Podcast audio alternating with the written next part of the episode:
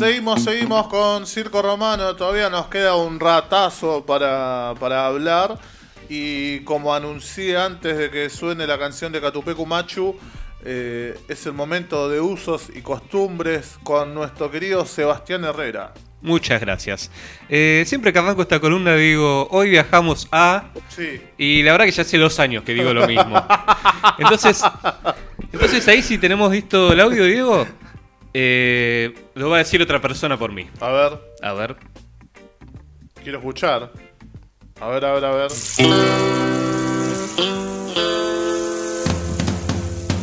Este fin de semana me voy pa' Carué. Me voy pa' Carué. Este fin de semana yo estoy en Carué. Estoy en Carué. Chicas lindas muy saladas allí encontraré. Agua que cura mis nanas llegando a Pecuén. Bueno, este es un tema que tiene un montón de años, tiene 15 años fácil. Eh, que bueno, lo hizo obviamente el municipio para promocionar y tiene mucho cariño entre la gente. Eh, la verdad que dicen, lo tengo en el celular, lo piden en Ah, las redes claro. sociales. Mira. Eh, como que construyó un poco de identidad de, lo que es toda la ciudad de, de Carué y, y Villa Pecuén. Eh, bueno, es un pueblo turístico que está en el partido de Adolfo Alsina, eh, en el oeste bonaerense, a más o menos un par de horas de, de La Pampa. Y Ese a- va a decir el oeste-oeste. Bien, bien oeste. al oeste. Eh, más o menos en la línea de General Hacha, que muchos lo deben conocer, de, de ir bien para el sur. Claro. Eh, y también Olavarría, para guiarse un poco en la, en la provincia de Buenos Aires. Ajá. Eh, la historia, bueno, tiene que ver mucho con las aguas termales, lógicamente, que están reconocidas por la Organización Mundial de la Salud. Eh, Ah. Las reconoce como alternativa de, de terapia médica No me para curar o reducir un poco los síntomas que, que puedan tener algunas enfermedades. Ujú. Eh, en lo que es particular de, de Pecuén, eh, los minerales le dieron características parecidas a lo que es el mar muerto. Oh. Que, que, bueno, se dice se puede mucha, flotar. mucha salinidad. Claro, muchas sales. Y bueno, ya desde la época de los pueblos originarios, eh, atraían al público para, para, bueno, para disfrutar de esas propiedades que, Ajá, que tiene. En 1899, cuando llegó el tren a, a la estación de Carué, eh, esa ciudad empezó a crecer, eh, con hoteles, comercios, que ya venía un poco difundiéndose lo que era todo esto bueno que, que traían las aguas. Eh, pero el impulso fue todavía más grande cuando ya 10 años después eh, la provincia mandó una comisión para una- un aval científico y médico a toda la actividad. Claro. Entonces ahí fue el furor. Y, y por eso, el 23 de enero de 1921, Arturo Batione inauguró un balneario a las orillas del lago Pecuén, que terminó siendo el origen de esta villa que, que vamos a seguir charlando hoy. Eh, para 1930, o sea, nueve años después nada más, eh, ya estaba la iglesia, la escuela, todos los servicios que, que podías necesitar. Todo lo que tiene que haber en un pueblo de, la provincia de Buenos Aires. Exactamente. La municipalidad. También, eh, no, perdón, la municipalidad estaba en Carué, que Ah, es la, ciudad cabecera, La de- cabecera, claro. del partido. Y al mismo tiempo se construían hoteles, eh, espigones que iban hasta, hasta el interior del lago, Ah.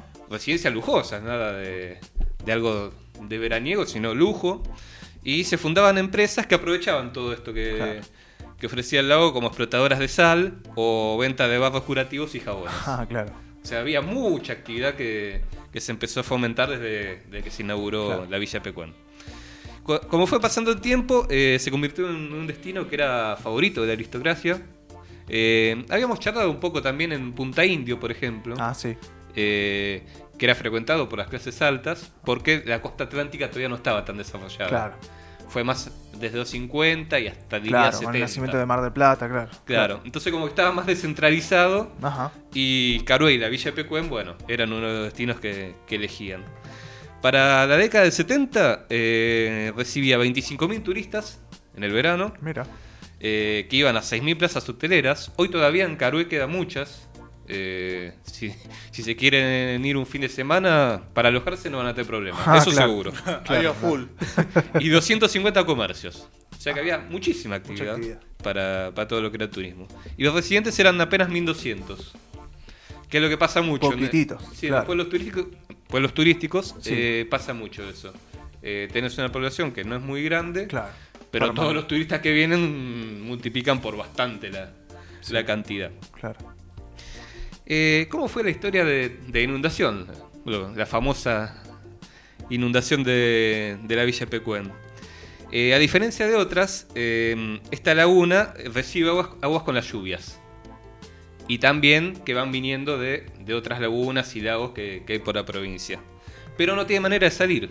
Ajá. Digamos que es el destino final. Ah, es como, claro. Entonces en la que- parte más baja o no sé. Claro, eh, que no tiene, claro, no tiene conexión No tiene con por nada. dónde salir. Se Para recibe nada. el agua y no, no sale. Claro, la única solución es que se evapore en los momentos más secos. O sea que, claro, si recibe mucha agua, Claro. obviamente eh, va a subir el nivel. Claro, ahí sonaste. Eh, eso es lo que da, bueno, la- todo el tema de la salinidad, lo que lo regula, porque si no tenés un montón de sal y, Ah, y ya no es tan beneficioso tampoco.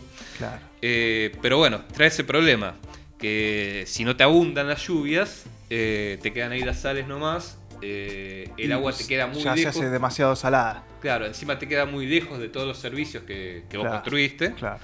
Y, y, por ejemplo, tuvieron que hacer pozos.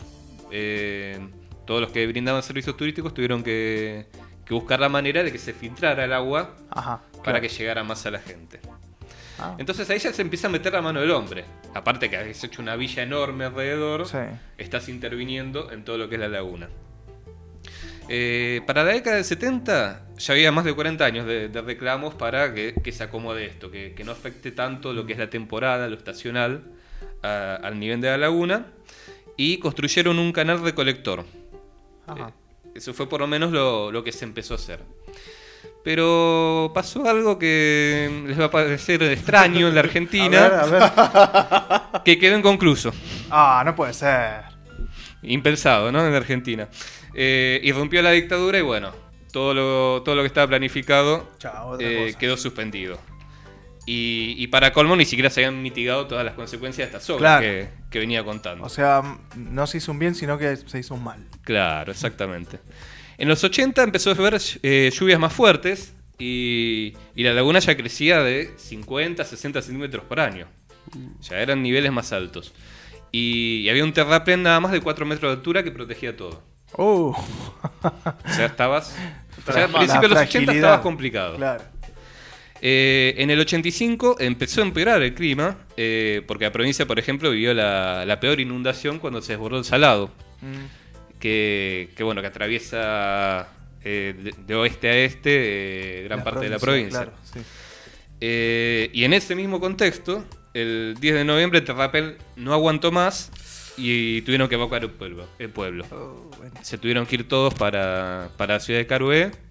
Eh, incluso, bueno, dicen que... Qué momento. Sí, que hasta el, hasta el cementerio lo, lo tuvieron que trasladar. O sea, fue realmente eh, una desesperación que, que en 15 días eh, quedó inundado el pueblo. Eh, quedó bajo agua. Para 1993 eh, había 7 metros de agua tapando bueno, todo, lo, todo lo que era la villa. Y de ese momento ya empezaron a hacer obras eh, que lograron que más o menos para 2005 eh, ya, ya- ya se había escurrido todo lo, todo lo que quedaba. Eh, ahora tiene una- un solo habitante, la villa, que se llama Pablo Novak y tiene un rancho en la entrada. No, no, no, no es actor, Diego. salió, salió en documentales, en entrevistas, pero bueno, actor no es. ¿Cuánto, ¿Cuánto tiempo estuvo inundado, digamos? Eh, la inundación fue eh, más de 10 años. Eh, Uh. eh, ¿Y se, cómo se retiró el agua? ¿Naturalmente o...? eh, no, no, hicieron obras, canales y, y otro tipo de trabajos pa- para que se fuera liberando todo. Eh, bueno, Novak lo más moderno que tiene es un teléfono celular que le obligaron a tener los hijos para, claro. para tener comunicación. Porque había intentado varias veces, le dijeron, no, no, ya, ya se terminó esto, andate. No. Y él sigue ahí, todavía está, está vivo, se- eh, sigue quedándose en Epecuén y... Hay, hay, hay un porqué, porque creo ah, dio entrevistas, ¿no? Es una persona bastante Sí, sí, entrevistada. dio bastantes entrevistas. Mira, me, me hace, eh, me hace acordar, quizás sean las mismas razones, de... eh, hay un matrimonio que, que sigue viviendo en Chernobyl. ah, Y dice, "Bueno, Ya no pasa nada, ya está. Vamos a morir acá y estamos acá y nos quedamos Claro. acá. Listo, no, Es la, corta. es la conexión que Eh, tienen, ¿no? Listo, El ¿qué- arraigo. ¿A, a dónde me voy a ir y para qué? ¿Por qué? Ya está. Bueno. Claro. Eh, ese arraigo que tienen y bueno, eh, pasan estas historias que, que son muy curiosas. Eh, bueno, ¿qué se puede hacer hoy en, en Carué y lo que es Villa Pecuén? En Carué tienen un centro de interpretación donde van a poder conocer un poco más la- toda la historia y, y, bueno, ver lo, lo que fue pasando. Y también hay un complejo termal. eh, que ahora les voy a contar que, que batió un récord Guinness. Ah, ¿Por qué? eh, porque más de 2.000 personas eh, flotaron durante durante 30 segundos. No me digas, ¿2000 per cuántas? Dos- más, eh, cerca de 2.000 personas durante 30 segundos estuvieron agarradas de las manos y de los pies, flotando en las aguas del complejo termal de Carué. Ah, qué increíble. Esto Y- fue en el año 2017. Ahí hay un video en, Ah, el, Facebook Live. en Facebook Live, y pueden ver un video. Es un montón de gente. A ver, estoy acá justo por, por ver. ¿Y hay alguna intención de revivir este, esta, la Villa de Pecueno? O simplemente, bueno, ah, listo, que es turístico que quede en las ruinas. Claro, por ahora lo que se, se está haciendo es turístico. Eh, vos podés contratar ahí excursiones con guías. Claro. eh, se recorre más que nada durante el día. Sí. eh, y- Estoy viendo el video. Ah, una hilera muy organizada de gente. Yo pensé que era ahí más una cosa de. no, no, es- un montón de gente flotando que, que superó a las 650 que tuvo China en su momento. Claro, le, tiene razón, hicimos, le hicimos ahí una goleada. Sí. porque- Claro, Diego dice acá que, que se podría haber armado la palabra pecuen. Sí, hubiese estado bueno. Hubiese sido interesante. O de China la tenés adentro, una cosa así. Cosas más agresivas. Argentina. Obvio. Eh, lo que se hizo también eh, a mitad de camino entre Carué y Pecuén eh, es una playa eh, ecológica eh, con materiales reciclados, eh, la energía por paneles solares, solares aprovechando que, que no hay cableado, tendido eléctrico ni nada. Bueno, buscaron esta vuelta sustentable y un camping municipal. Así que Bueno, servicios turísticos tienen para disfrutar por todos lados. Eh, para llegar... ¿Cómo era eh, el, el- un truco? Es- ¿Cómo? Un truco ahí más para hacerlo más económico. Sí, sí, porque el micro está muy caro. Eh, El micro va a Carué. eh, sí, el micro se lo toma en la terminal de Lepiane y, Ajá. y los deja en Carué, pero eh, cuesta 3.800 pesos. Uh, Ojo, son 500 kilómetros. 520 kilómetros. altos guisos. Es un. sí. Eh, y tarda 7 horas. 7 horas y media. Eh, Upa. Pero eh, una opción más barata es el tren que va a Bahía Blanca. Y bueno, sí, Que, dámelo. que sale de Constitución, o lo pueden tomar también en conurbanos si, Sí. si viven por ahí. Eh, y se bajan en Pigüé. Ah, pigüe. Eh, ahí cuesta 655 en primera Nah, o dale. 785 en Pullman. Pero, dos pullman saco. Y Pigüé está a unos 70 kilómetros de Carué. ¿Y en qué vas? Eh, hay micros y si no, bueno, combi, remis. Un remis, sí. Ahí, ahí está todo, todo armado ya. Claro. imagino. Sí. Bajaste ahí, están. Venga. Sí, seguramente, porque eh, siempre lo- los municipios cercanos eh, tienen mucha conexión por trabajo, por estudio, entonces, bueno, también el turista puede aprovechar todo eso. Eh, si no en auto, pueden ir por la ruta 205. eh, Sí. la- la van a encontrar sobre todo los que van de capital en Cañuelas. Claro, por, Sa- sale para un lado la 3, para el otro la 205. No, si salís de capital, la enganchás en la autopista ahí en Ezeiza. Eh, también, La 205. claro. Claro.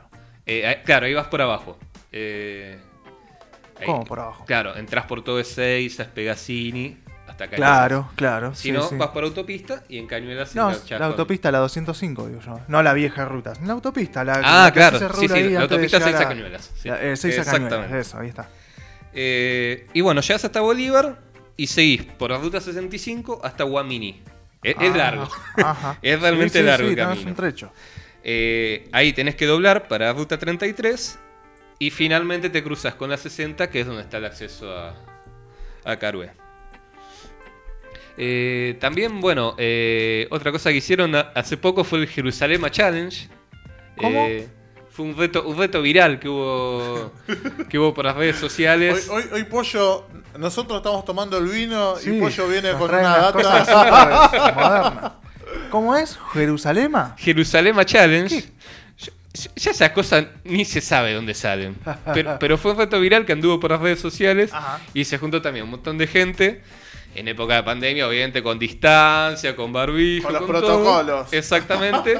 y bueno, un rato para, para distenderse con, con un video ahí al, al borde también de, de las termas de, de Pero. ¿En qué consiste este challenge?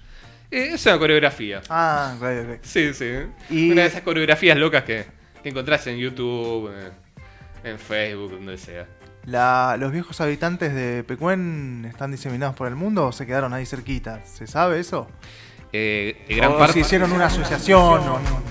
No, eh, gran parte fue a Carué. Es- eso es, es Jerusalén Challenge. Bueno, Yo no lo entiendo. Claro. capaz que viéndolo, bueno, es otra cosa. Sí, sí, acá Diego lo, lo está poniendo Facebook Live y Ah, Twitch. lo veo, lo veo, es un acorio, está bien. Bueno, es como una mopsin. Claro, sí. Eh, el flash mob. El flash mob eso, no mopsin. Exacto. Eh, también, bueno, eh, ha, eh, ha vivido bastante Carué de, de lo que es las producciones que, que se han hecho. eh, una, una recaudación importante por todos los documentales Ajá, eh, claro, que se filmaron. Eh, incluso videos musicales. Eh, por ejemplo, Vívelo, de Los Tipitos. ¿Dónde vas? de Airbag. O Día de los Muertos, de El Matón Policía Motorizado. Ya está un poco quemado. Sí. Y, bueno, y, y también de, de bandas independientes, pero bueno. Tocaron montones. los fundamentalistas. Y también los fundamentalistas hicieron, digamos, el, el pogo más grande de YouTube, Claro, claro, sí, desde Villa Pecuén. que convocó a un montón de público. Sí. Está afilado el pollo. El pollo creo que está para la una. Le, le dejamos circo y le pega hasta la Que una. siga, que siga. Eh, así que bueno, cuando se ponga un poco más tranquila lo que es la situación del virus, Sí. eh, es un destino interesante. No les va a salir mucho si, si viajan en tren. Y tienen toda la información en la página de turismo, que es termasdecarué.gov.ar. Tienen todos los detalles de, de hoteles, de servicios de salud, de gastronomía, de excursiones. Tienen todo completo para viajar. Quería que nos digas, pollo, porque hay una diferencia, ¿no? El micro son 7 horas y el tren hasta Bahía Blanca, Ah, en realidad hasta Pigüé, son más o menos. Son, estoy haciendo la cuenta, son 10 horas y media. Ah, pensé que iba a ser más. Y, y llega a las 6 de la mañana, o sea que tampoco es un Bueno. horario muy insólito para Te combinar. en el tren y listo. Claro. Eh, incluso, bueno, cuando ya todo sea más normal, el camarote. Claro, o sea, Ah, porque no hay camarote. En- Claro, ah, ahora no, ahora no hay. En pandemia no hay camarote. Claro, ahora no, pero bueno, en un futuro va, va a estar de vuelta y, y también va a ser un ahorro bastante grande de plata. Sí, es que no. en camarote te vas a cualquier lado. Y sí, Sí, sí. al toque. Divino. Bueno, Y bueno, no- habíamos dicho que Pollo, vos estuviste por ahí también. ¿Cómo te fue? Contanos. Hasta ahora no diste la claro, tu, información. tu propia experiencia. Claro. Eh, mi experiencia fue un poco insólita. eh, habíamos ido con varios amigos eh, a, a ver a los decadentes. Eh, ¿Dónde? ¿Ah, de Pecuén? sí. Ah. eh, a Carué, perdón. Ah, eh, que se hacía el EPQ Rock eh, Ah. en 2005. Eh, que convocó a 30.000 personas, Uh. hablando de, de la cantidad de gente que, ¿Quién más tocaba? que se reúne. Eh, no, bandas locales. Ah. Eh, bandas locales y los decadentes. Eh. Pero se llovió todo el agua que podía caer del universo. Se Cayó en otra ese vez. Cayó en. La segunda inundación de, de Claro, segundo dilu- diluvio universal. Claro. De repente escuchamos en la radio, se hace recital y fuimos corriendo a verlo. ¿Con y todo? ¿O, Eh, o fue antes? no, no, había parado de llover y bueno, ahí dijeron en la radio, se hace recital y fuimos Me corriendo. imagino que era el lodazal. Sí, era tremendo, aparte eran como una como un suelo con, con mucha separación entre las juntas, era, Mm. era un lindo despelote. Eh, pero bueno, eh, la, pasamos bien, aventurero. sí, era la aventura. Y encima, bueno, de ahí con la, con la vista que, que a mí me impactó mucho, eh, el tema de los árboles saliendo del agua, eh, sobre todo, bueno, árboles blancos y, Claro. y una cantidad enorme. Eh, es muy llamativo, a mí, a mí eso me impactó. Y eso que bueno, no, no llegamos a Pecuén porque obviamente el diluvio lo, Lo complicó y aparte queríamos hacer otro viaje que tampoco pudimos, así que... Y bueno, recital, bueno, estuvo bien. Eh, sí, sí, el recital eh, estuvo muy bueno. Estaban presentando en esa época eh, Club Atlético Decadente. Ajá, claro. Eh, así que bueno, fue en un marco totalmente distinto al que, al que estábamos acostumbrados. Y la pregunta del millón de siempre, ¿qué comiste? A ver si te acordás. Claro, Eh, pasó tiempo, pero... Sí, pues. Claro, estuve investigando en Facebook. Eh, comimos en una parrilla. Eh, bueno, bien. Sí, bien. pero no me acuerdo qué. Y si uno va a Epecuén, eh, no hay, o sea, está solamente Pablo Novak y te vende un sándwich o no, nada, ni siquiera. Eh, eh, no, no, no. Nada, nada. No, eh, así que llévate Si provisiones, él, come antes, eh, desayuna bien. Claro, eh, claro, porque claro. bueno, Pecuén está en ruinas y, y es así. Tenés que irte con la vianda. claro, Claro, sí, sí, sí. sí, bien bien comido y con la vianda Y con el tupper. para cuando pinte el hambre. Claro, si no pasas antes por el balneario, que está a mitad de camino, y bueno, ahí, ahí es otra historia. Bien, bien, bien.